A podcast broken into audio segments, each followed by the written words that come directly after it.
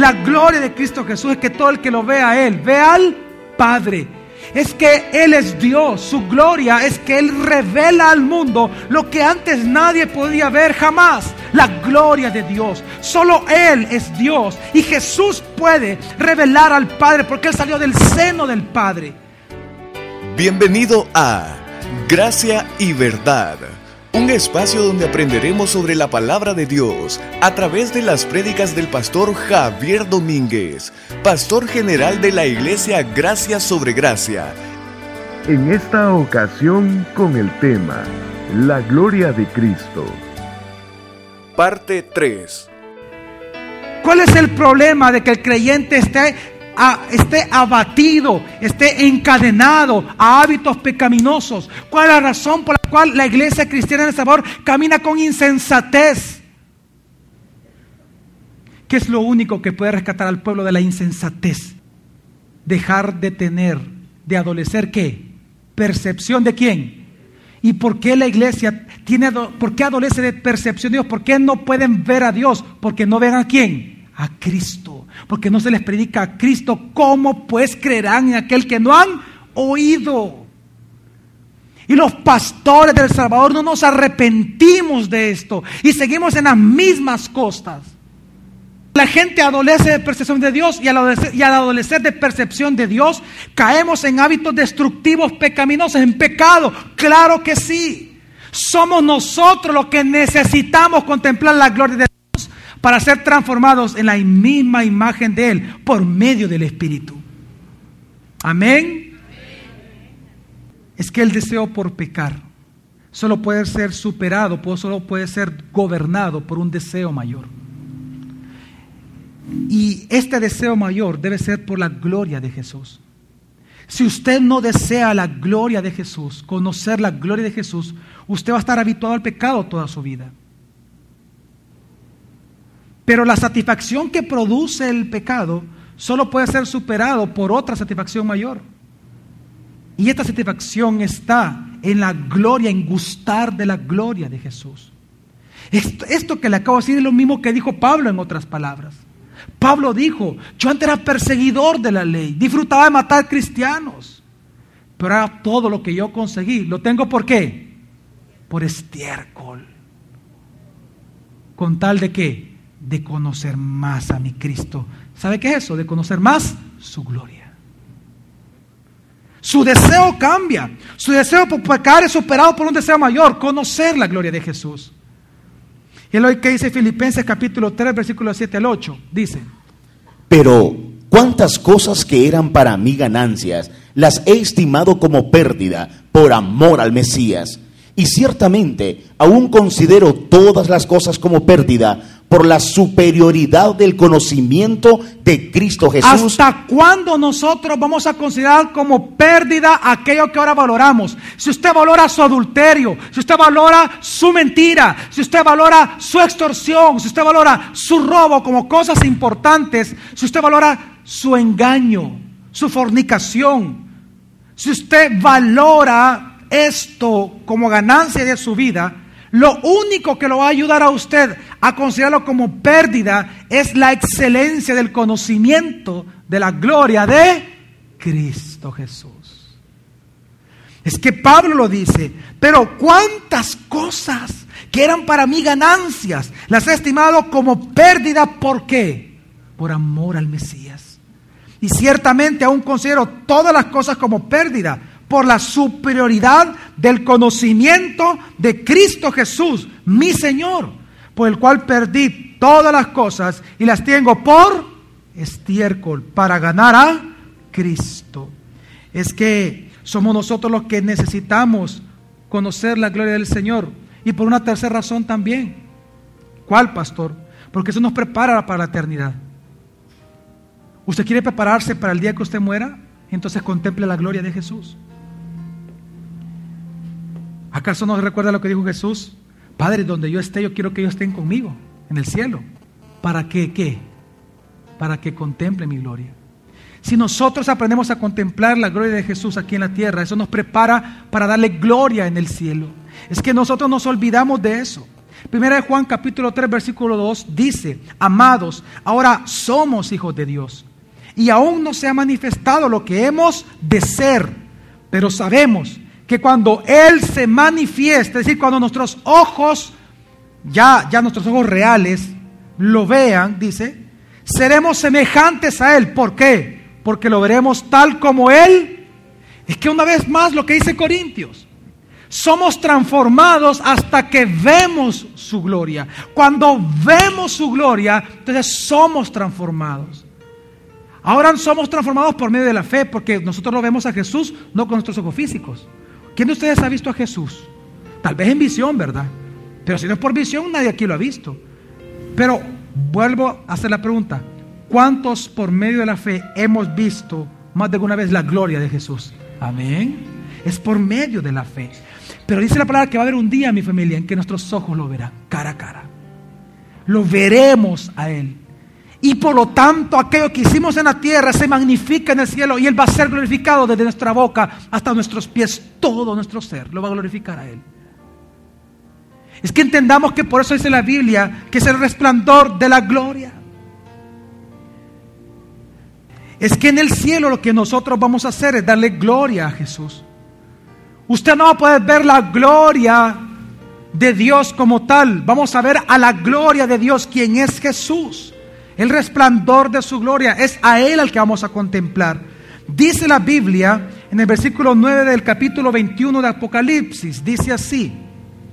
Y vino uno de los siete ángeles que tienen las siete copas llenas de las siete plagas postreras, y habló conmigo diciendo, ven, te mostraré la novia la esposa del Cordero. Nosotros, la iglesia, somos la novia, la esposa del gran Cordero. Sigue leyendo. Y me llevó en espíritu a un monte grande y alto, y me mostró la ciudad santa, Jerusalén, descendiendo del cielo de Dios, que tiene la gloria de Dios. Su fulgor es semejante a una piedra preciosísima, como piedra jaspe transparente como el cristal. Es que lo que Dios está diciendo acá, lo que el ángel está diciendo a Juan, es que Juan describe que cuando ve la, la, eh, la nueva ciudad, la nueva Jerusalén, la nueva Jerusalén está llena de la gloria de Dios. ¿Por qué? Porque todo comienza a resplandecer.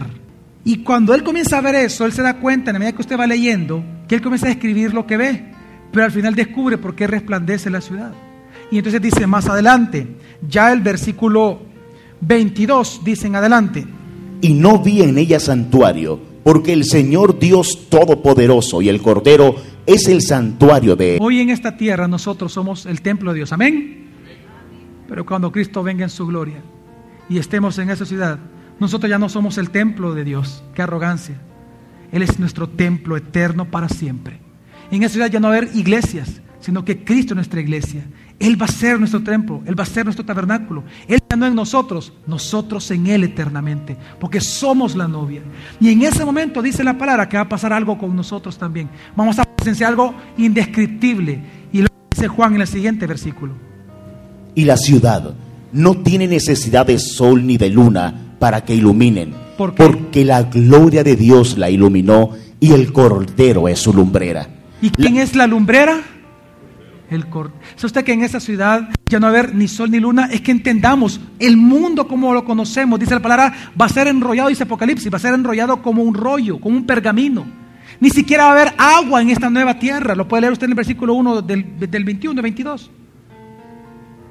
Ya no va a haber ni siquiera agua, o sea, todo va a cambiar. Todo va a ser distinto. Ya no va a ser necesario de una lumbrera, de un sol. ¿Por qué? Porque nuestro sol de justicia, el resplandor de la gloria de Dios, el mundo va a ver que siempre ha sido y siempre será Jesucristo Señor. Él siempre va a ser en la lumbrera, porque Él siempre ha sido el resplandor de la gloria de Dios. Aunque el mundo no lo reconozca eternamente, el mundo se dará cuenta que siempre Él ha sido el resplandor de la gloria de Dios. Y fuimos creados y somos salvados y somos puestos en esa ciudad para contemplar esa gloria. Es que por eso sigue diciendo el versículo. Las naciones andarán a la luz de ella, y los reyes de la tierra le llevarán su le gloria. llevarán su gloria. Por fin el Rey de Gloria está en su trono. Y todas las naciones contemplarán su gloria eternamente. Por siempre. Y sigue diciendo, Que nunca jamás sean cerradas sus puertas de día. Allí no habrá noche. Y llevarán a ella la gloria y el honor de las naciones. Que nunca jamás entre en ella ninguna cosa inmunda que hace abominación o mentira, sino solo los que han sido escritos, inscritos en el rollo de la vida del Cordero. es que por eso Jesús dijo, separados de mí, nada podréis hacer, nada. Todo es, todo se trata de Jesús, todo. Todo, la salvación, la redención, el llamamiento, la expiación, la justificación, todo se trata de Jesús. Nunca se ha tratado de nosotros. Nunca. Y por eso es que si usted, mire, por eso es la razón en la cual nosotros debemos de contemplar su gloria. Es que un día nuestros ojos lo verán, así como los ángeles lo vieron. Mire, dice la palabra algo muy importante. Es que el resplandor de la gloria del Señor al ser Jesús, Él es el único medio para nosotros poder vivir para esa gloria. En 2 Corintios 4, 6 dice la palabra, porque el Dios que dijo, resplandezca luz en las tinieblas, ese, porque es el valle de tinieblas de muerte este mundo, dice, es el que resplandeció en nuestros corazones, pero ¿para qué? Para iluminación del conocimiento de la gloria de Dios, pero en la faz de quién? Nadie puede conocer la glorioso que es Dios si no conocemos lo glorioso que es Cristo.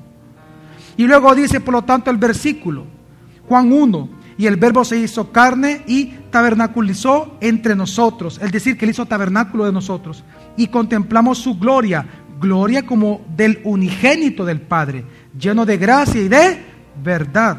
Luego dice el 17, pues la ley fue dada por medio de Moisés, la gracia y la verdad fueron hechas por medio de Jesús el Mesías.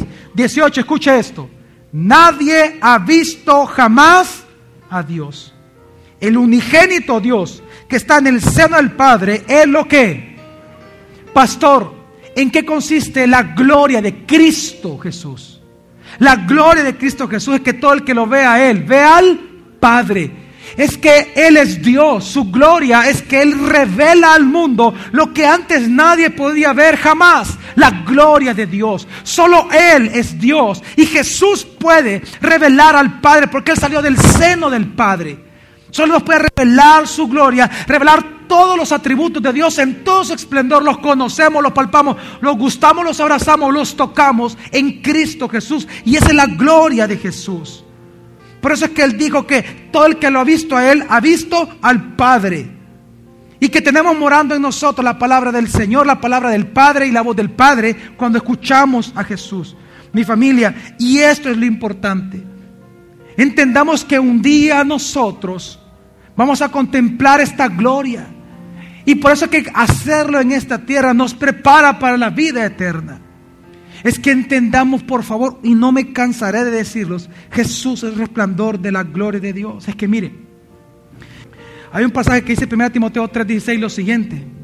E indiscutiblemente grande es el misterio de la piedad. Dos puntos. Jesús, Él fue manifestado en carne, justificado en el Espíritu. ¿Y luego qué dice? ¿Por qué dice eso? ¿Por qué se ha visto por los ángeles? ¿Nunca se ha preguntado usted eso? Se lo voy a explicar y espero que logre entender lo glorioso que es Jesús. Es que entendamos, familia, que nadie puede ver a Dios. Nadie puede ver su gloria. Y aún los ángeles cuando están, dijimos, lo dice la palabra, frente a la gloria de Dios, están sus ojos cubiertos. Pero cuando Jesús viene a la tierra, dice la palabra que por fin y al fin los ángeles pudieron ver a aquel Dios que ellos adoran todo el tiempo. Y por fin, por primera vez en toda su historia, los ángeles pudieron ver al Dios que tanto aman y adoran. Es que entienda que ni los ángeles jamás habían visto a Dios. Nadie, jamás. Y es cuando viene y nace Jesús que ellos se asombran y una alga del cielo porque por fin los ángeles ven a su rey. Pueden contemplarlo con sus ojos. Ya sus ojos no tienen que estar tapados para verlo. Y es igual con nosotros. Es en Jesús que nosotros podemos ver la gloria de Dios. Antes se nos fue anunciada por profecía. Ahora en Cristo Jesús es una realidad en nosotros. Él merece toda gloria. Él merece toda gloria. Él es Rey y Señor, mi familia.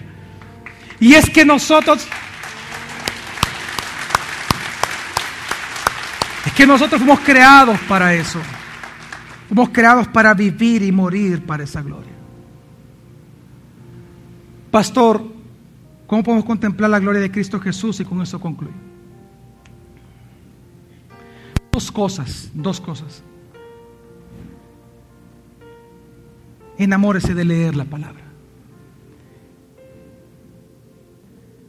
Pero cada vez que usted abra la Biblia, no importa donde usted lea, antiguo o nuevo pacto, cuando usted lea la palabra, pregúntese, ¿qué es lo que esta escritura que estoy leyendo me dice acerca de la gloria de mi Jesús?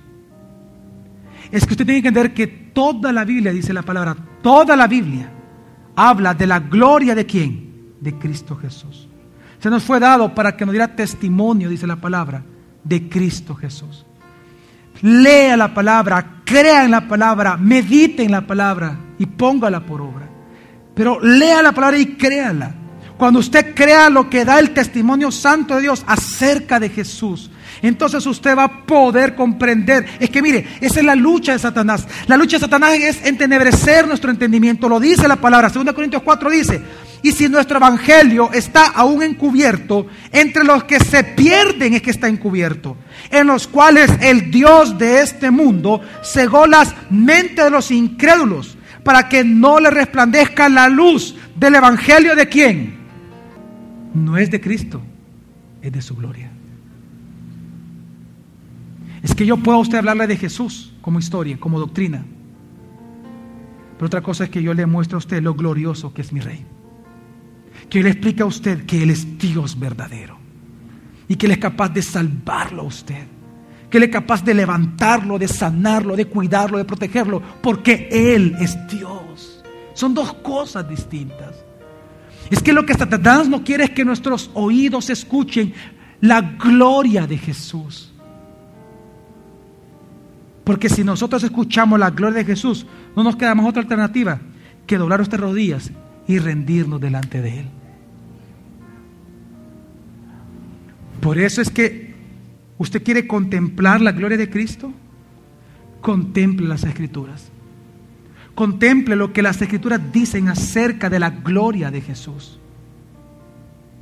Y en segundo lugar, ore, ore, ore fervientemente. Como pidió Moisés, muéstrame tu gloria. Como pidió David, muéstrame tu gloria. Como oró Jesús, Padre nuestro que estás en los cielos santificado sea tu nombre aquí en la tierra como lo es en el cielo. Ore, ore como Pablo, para que el Padre de gloria os dé espíritu, sabiduría y revelación en el conocimiento de quién? De Él. Ore, ore. Jamás un alma endeble, jamás un alma que es aragán, jamás va a contemplar la gloria de Cristo pague el precio. Ríndase ante Jesús. Porque para eso usted fue creado, para contemplar eternamente la gloria de Jesús.